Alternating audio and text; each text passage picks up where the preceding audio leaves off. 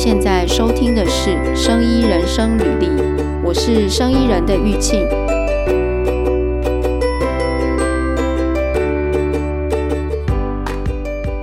哎，今天这一集是要聊那个，就是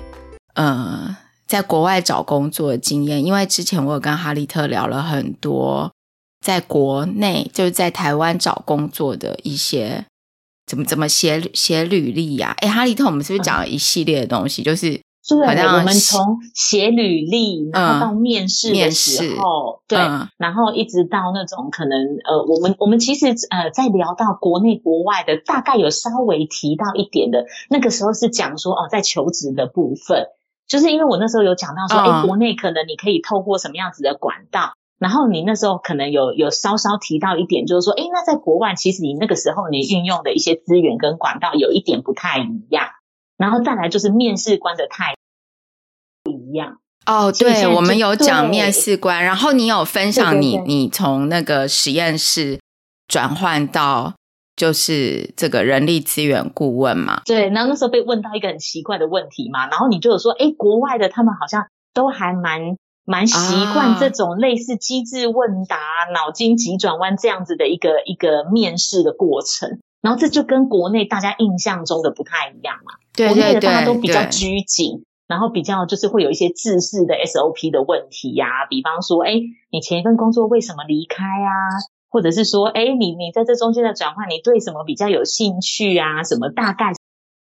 是化的。比较不会引发你太多创意发想的、嗯、的答案，但是你那时候说好像国外的是还蛮多很特别又有趣的问题。对，国外的东西，后来我就在想说要讲什么，然后，哎，对，那个之前呢，先先跟大家讲，之前哈利特分享他那个是那个研究助理，然后到那个哈利特现在在那个什么。朗格纳吗？对吗？对对对，朗格纳做那个就是猎头的工作的那一集啊，哦，非常热烈，就是大家很喜欢，真的实在是太励志了。对，我觉得可能是带给大家一个不同的思维，就是啊，这么无趣的一个转职的那个职业，我我我觉得很勇敢。没有，我觉得很勇敢。就是说，我我觉得人只要做改变哦，不管这个改变是呃什么样的改变，其实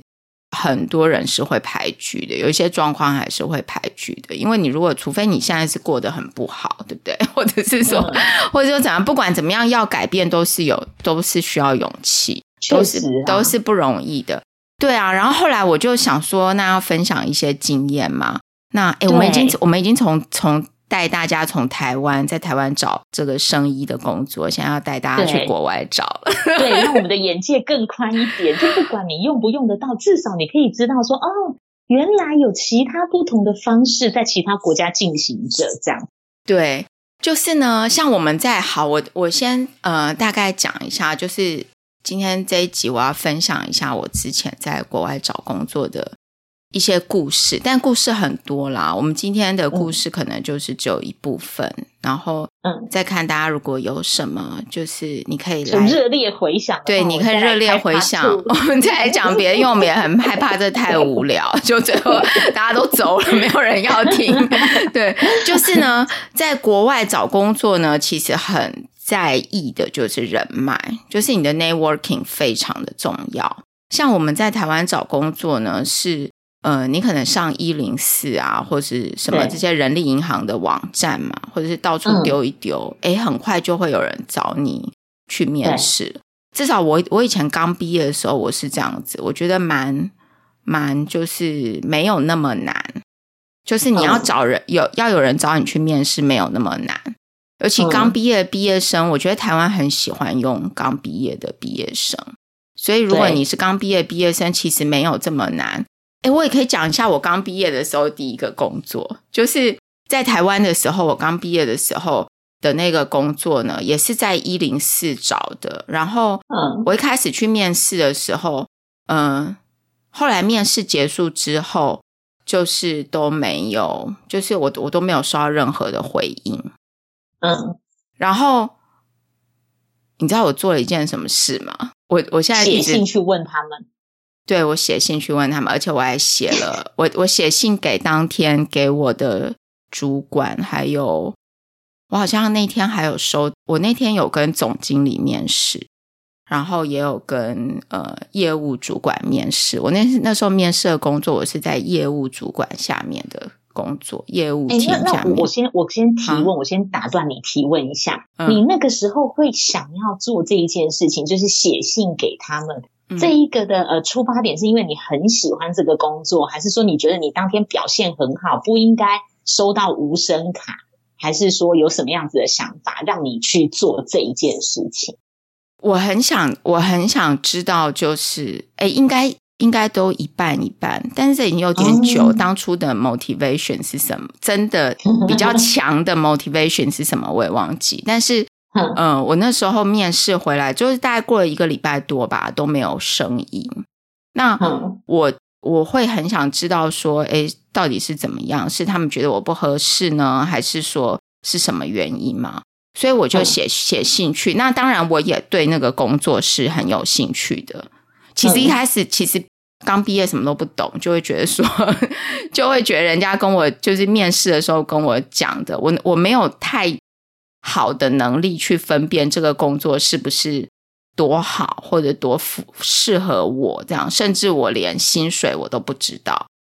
然后因为只有第一次面试嘛，我连薪水都不知道，所以我就写了一封信给呃，当天我有拿到他名片的，包含总经理跟业务主管，而且我写了一封英文信给他们。那是一个在台湾的公司哦，嗯，然后嗯。我也没有去查这个公司的背景或者是什么的，就是我就是一个菜鸟，然后我只是想要得到这份工作。对，因为你知道菜鸟最最珍贵的一个特质就是，嗯，无知所以勇敢，所以菜鸟都很勇敢。对，Let's me，那 就是我，对，那就是我。然后，嗯，我那时候去了之后，我就我哦，后来我就写了一封英文信，然后我就告诉他说我是谁。我那天来面试哪一个职务，嗯、然后我有什么样的想法，嗯、就是说这个职务我可以做什么，嗯、然后我就是表达我真的很就对这个职务很有兴趣。嗯、然后大概我写完之后，大概过了几天吧，反正一个礼拜之内，我就收到那个业务主管打电话给我，嗯，他就跟我说，他说，呃。你是不是写了一封信？就我是不是写了一封信给他们总经理，还有他这样？嗯、不知道有没有他，我忘记，反正应该是有。嗯、然后呢，他就说总经理跟他交代说要打电话找我去上班，就想要来跟他聊一聊，很积极、啊。真的，真的是这件事情，真的是这样。后来我就去，我就去，我就去那间公司上班了。真的是这样，后来我就我就很开心啊，但是其实那时候就是不懂啦，就是就是不懂，但是我只是觉得说，嗯、呃，我去面试，然后我我没有我也没有不喜欢那个工，但是我我那时候没有太多的能力是去分辨说这个公司好不好啊，这个职务好不好啊，没有，我就是很单纯的，呃，觉得我去面试之后，我觉得感觉还不错，那我也想去这个公司上班，但是我没有收到任何消息。所以我很想知道是他们觉得我不好还是怎么样？我觉得很单纯这样的想法。嗯、那我觉得在台湾呢，你几乎就是说你上一零四啊，上人力银行，我自己的经验是你投了履历之后，不管怎么样，应应该都会有人来找你，呃，就是都会有人来敲门那种感觉。但在国外，其实 networking 非常重要。如果你在国外投履历，然后投了，就是至少我那个时候在。美国跟加拿大投履历，投了非常多，然后没有人回应你，是非常正常的事情。然后你真的非常正常的事情，大概就是都要靠 networking，就是说，例如说你可能投履历投了呃很久，一年半年都没有人回应你，但是如果你的老师或是谁谁谁，你有认识的谁内部帮你。推荐，然后写了一封呃什么样的信，或是从内部推荐，你很快就有面试的机会。这个是我觉得在跟台湾不太一样的地方，这是非常不一样的地方。所以，如果现在大家在国外留学，或是你在国外干嘛，你是移民，你去生活，我真的非常非常建议你，就是去任何一种方式，就是 do your best 去认识很多的人。真的，就是你可能，比如说像我，我个人也是一个超宅的人，就是我自己觉得 我是很内向的哦。然后我是到，呃，就是我以前内向，就是说我可能走路都会。都会很头低低的这样，对，我就是不太会去主动跟人，但是我到就是国外这样走过一遭之后，然后我就开始会变得，呃，就是我我必须 push 我自己去做做一些改变。然后我记得我那时候在国外待了几年之后，然后我高中同学他们去国外玩，就是去找我，就是他们组了一个 team，然后去那里找我玩，然后他还跟我说，他还跟我说说，哎。他说：“玉庆，你真的完全变，就是我的很妈级的朋友，就我以前跟他很好的同学，嗯、他就跟我说，他说我真的变开朗很多，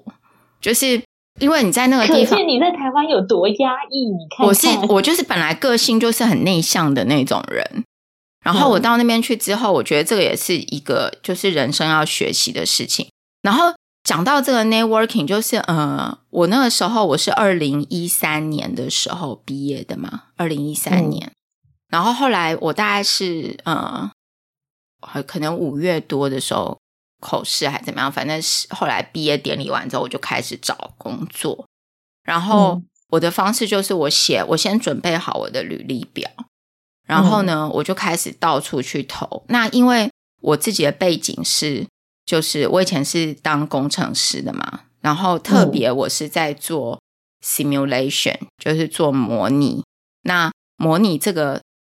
呃东西呢，就是它应用在很多产业都可以用。那后来我又去做了一些动物实验啊，什么医学影像嘛，嗯，就去学一些东西。所以我很想找一个工作是可以呃发挥我原本的专长。就是我原本做的模拟，就是他们叫做 CAE，就 Computer Aided Engineering，就是真的非常工程的东西。然后我后来做了这些生医的学习之后，我想要找一个可以合并工程跟生医的研究的工作。那我的方法就是，我先把履历表都准备好了，然后呢，我我必须要先找到我的关键字，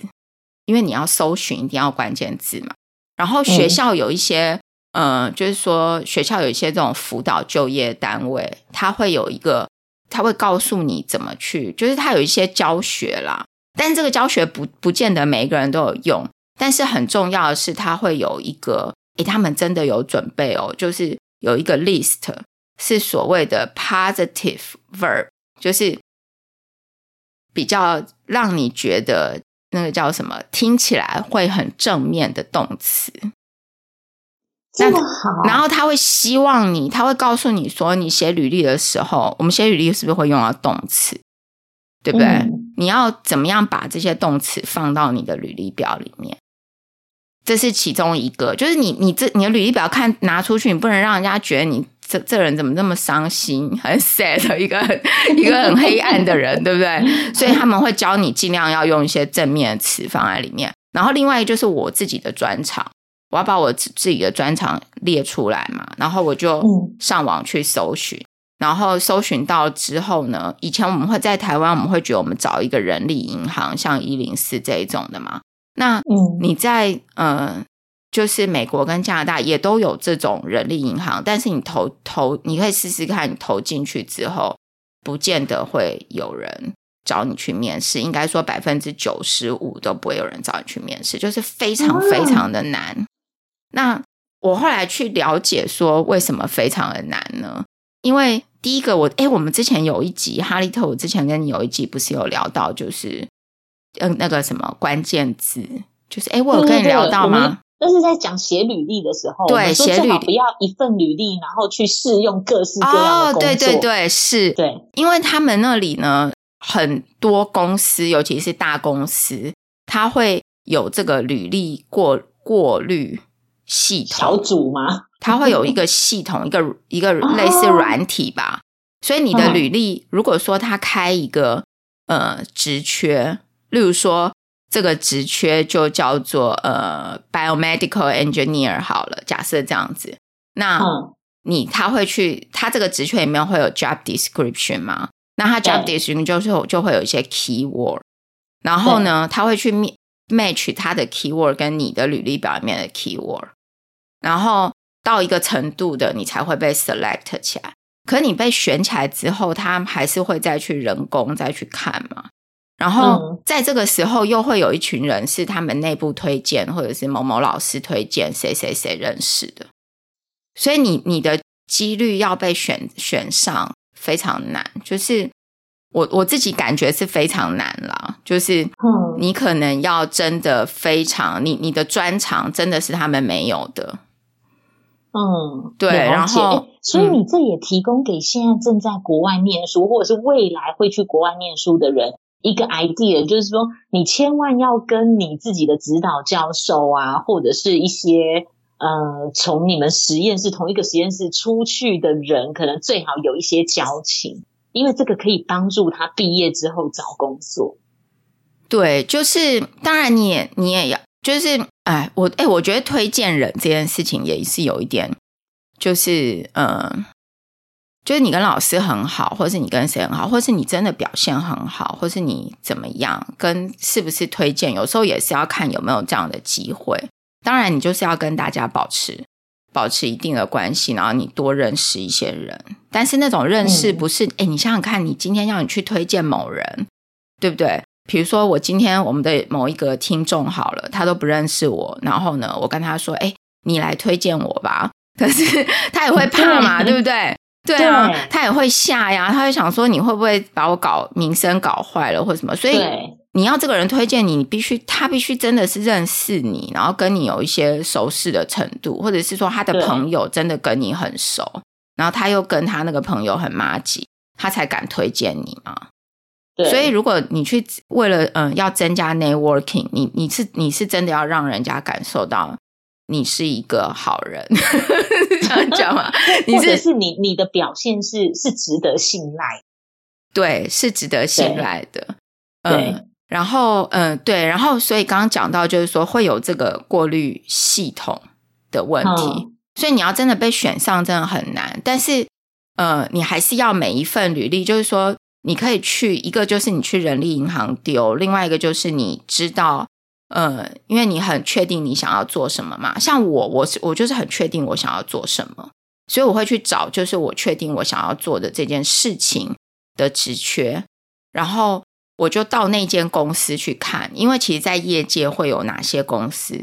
会做这个，其实都很清楚，就是你你长期在观察，你就很清楚。那我就会上他们的那个就是求职的那个页面。然后去建履历表啊，嗯，然后去投，然后你要就是一直不断的投，然后去改你的履历表，其实是非常冗长跟不容易的事情。所以，呃，我觉得那个找工作的时程，你在台湾可能，比如说你花三个月就找到工作，或是很快，我觉得毕业生非常快，可能一年就一不是一年，一个礼拜就找到工作。嗯，但是你在国外可能一年两年找不到都很正常，真的要靠机运。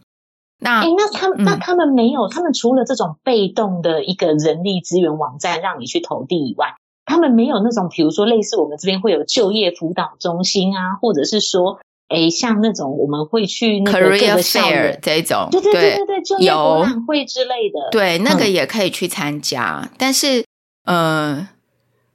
我觉得那个问题有一点像台湾的问题，就是。像我们像我们在台湾社区也有啊，我们社区也常常会有一些，就是比如说新北市政府的就业博览会，但是那个里面的职务可能，嗯、呃，通常都不太适合我们，因为我那时候找工作的时候，我已经是有过工作经验了，然后、oh. 对，我觉得那种比较可能类型比较不一样，就是找工作的类型，oh. 那种可能服务业的很多。服务业比较多，哦、对，对，那我找的都是比较研发型的工作嘛，嗯、所以呃不太多，那就不太适合，不太适合。我也对、嗯、我也有去参加，我有去看过去逛，那个就跟台湾那个一样，就是它也有一些摊位啊，然后每一个公司会去摆摊这样，然后呃，除了这个以外呢，还有什么？还有什么管道？哎，那你那时候有在、嗯、有被那个国外的那种人力资源顾问接触过的经验？哦，有非常多，而且很多是美国的，嗯、在美国的人力资源顾问公司。所以，因为因为我跟他们接触过，所以呃，我跟 同一间公司，而且都是很大的公司的东西岸美国各地的办公室，可能都有 interview 过。嗯。那他的方式就是，你还是在网络上丢嘛？那你丢多了，你的网络、你的履历，人家就会看到。你当然也要丢这种猎头公司，就是我也有丢猎头公司，但是你就是告诉你，就是我我后来我就是告诉我自己，没有回应是正常的。嗯，就是完全没有人理，就是就像一个石头丢到湖里面去，没有任何声音，然后也不会反弹。这是非常常见的常态，嗯，就是先调整自己的心态，这样。对，调整自己的心态，就是后来啦。我一开始当然也不知道，嗯、就是很菜。然后因为我我我也没有什么背景或认识谁谁谁，我就是一个很像一个就是什么都不知道的一个那个叫什么求职小白。然后我就、嗯、我就求职小白，我就是我就是想上网去看嘛，然后想尽各种方式，然后准备好履历表。然后后来在这个过程中，我还有去检视自己的履历表，因为嗯、呃，我们在台湾的时候，我们会怎么写履历表？我们可能上一零四或是什么，很多求职网站，它都会给你那个，就是、它会有制式的格式哦，对，它会有格式。那呃，你可能就是按照那个格式填一填，哎，你的东西就蛮好了，对不对？嗯，就是你什么该有就有，至少是完整的啦。对，对至少是完整，每个阶段都有。嗯，但是，呃，后来我才知道，在美国跟在加拿大呢，它的履历表是稍微不一样的哦。你要 localize 你的履历表，就是说你的履历表的格式要让人家觉得是呃，感觉就是我是一个当在求职的当地的人熟识去阅读的履历表。你们举个例子啊？有为什么会有这么大的差别？因为我们大家一般想说，履历表我不是就是把我所有的那个经历呀、啊，我的那个个人资料、基本的个人资料放上去，不就是这样吗？那那为什么会有那种可能是美国或加拿大就不一样？对，因为嗯、呃，就是这个有，我觉得这有一点语言的问题，就是嗯、呃，你可能同样是英文，你在英国、在澳洲、在哪里？在美国，在加拿大，它英文的用词还是会不太一样的。拼音、叙述，像比如说像某一个像一个字的拼音，你你可能会比如说 center 好了，你可能会看到 c e n t r e，对不对？你也会看到 c e n t e r。对对对对，所以这个词用词用字用词。上面呃说说话上面的这种感觉，那你同样 writing 的时候就会有一点不一样。然后还有就是你的格式，格式就是说，呃，例如说，假设你现在是个毕业新 new 叫做什么刚毕业的人，你可能没有任何工作经验，你一定是把你的学历放在前面，对不对？对。那你如果是个有经验的人，你可能会把你的工作经验放在前面。那如果这个这个职缺他是很在意某一种专长的人，你可能会特别强调把你的那个专长是你特有的，就放在前面。嗯，对，所以这个也要去，就是就你要 customize，人家的观感也不一样，就对，对，你就 customize 你的东西，嗯、然后。哎、欸，这个讲这个真的超多东西的，所以，哎、欸，我我我花很多心力去学习这些东西，因为我这个人就是，我当我知道说他有这样子的差异之后，我就会去学习这样的东西。然后在国外是需要 cover letter 的，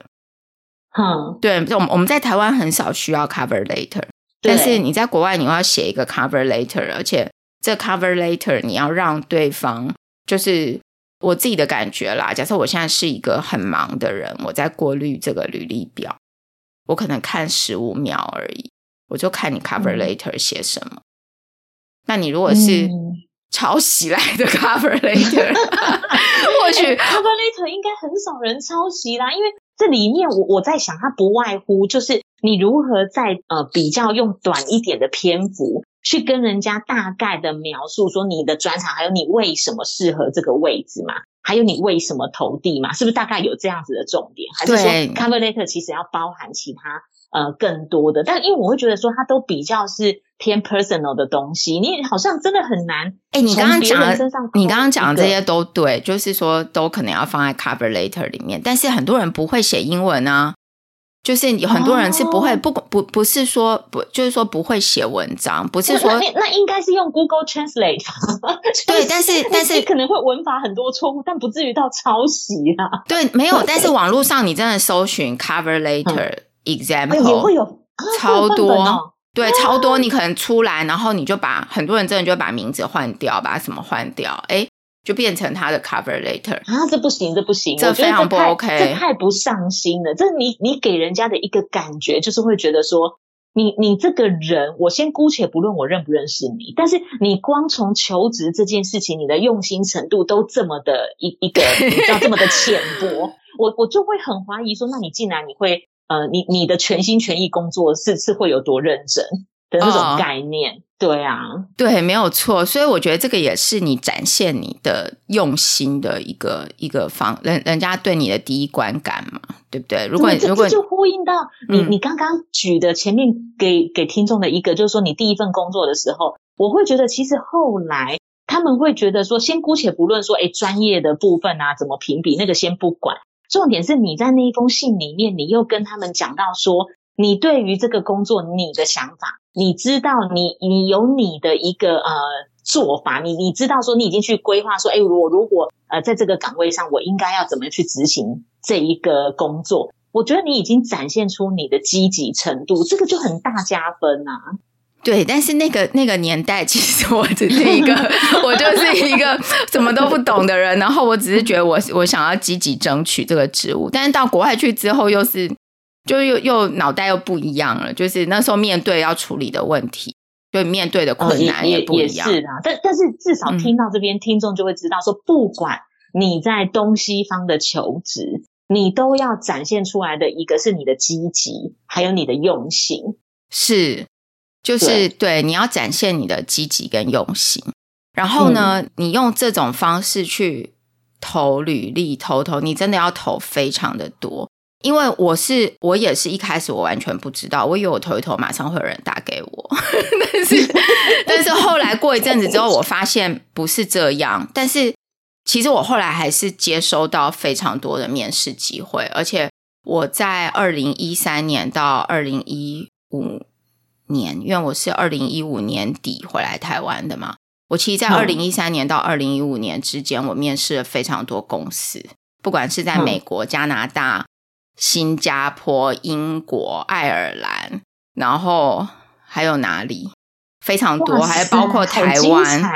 对，还有包括台湾，非常多，而且我还坐飞机坐来坐去，因为他们 要求我要去去当做当地的那个。就是去，就是因为你面试到一个程度，你就要去那边做，就是 in person 的关关对 interview 嘛。那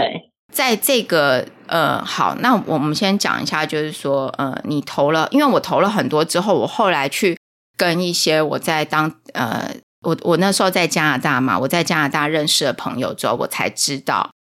他们才告诉我说，就是我才从跟别人聊天里面，我才知道说，哦，原来你投了之后，你期待要有面试，其实是很不容易的事情。然后他们知道我获得这么多的面试之后呢，非常的惊讶，就是说我完全没有人脉的状况之下，我真的是完全没有人脉，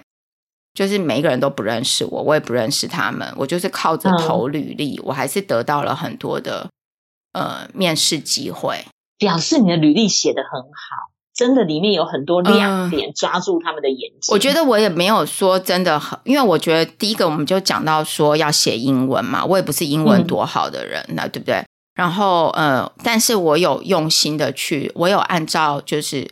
呃学校的那个什么求职中心，他们有给我们一些动词，嗯、我去研究那些动词，然后把那些动词放到履履历表里面。然后我要让我履历表，就是说，就别人告诉你一个方法嘛，那你就参考来试用看看。然后 cover letter 啊，嗯、什么这些我都有准备。然后，哎，刚才讲到啊，岔题，嗯，啊、怎么样？没有岔题，讲到一下你在刚刚讲那个英国，就是哈利特之前不是在英国，呃、嗯，念硕士嘛？后来你说你有试图找工作这件事情嘛？我那时候有一个工作机会，就是、嗯、这个真的是别人介绍的，就是我在学校的时候跟我们就是实验室的仪器的一个厂商呢，他呃很感谢，就是他认可我是一个认真的学生，所以他那时候。知道，呃，因为他们是一个比利时的公司，然后他在他就是有到世界各地的学校去销售他们的机器，所以他到、嗯、他有他那时候有认识一个在英国的学校呢，要找一个 postdoc 做博博士后研究，嗯、所以他就介绍我我去那个职务。嗯，对，但是英国的 postdoc 薪水真的没有办法 cover 你的生活，就是。很不很不容易啦，就是很不容易。嗯、对，我刚刚就突然想到这件事情。好，那那那一个故事也是，哎，也是非常曲折离奇。那反正后来我没有去，就是。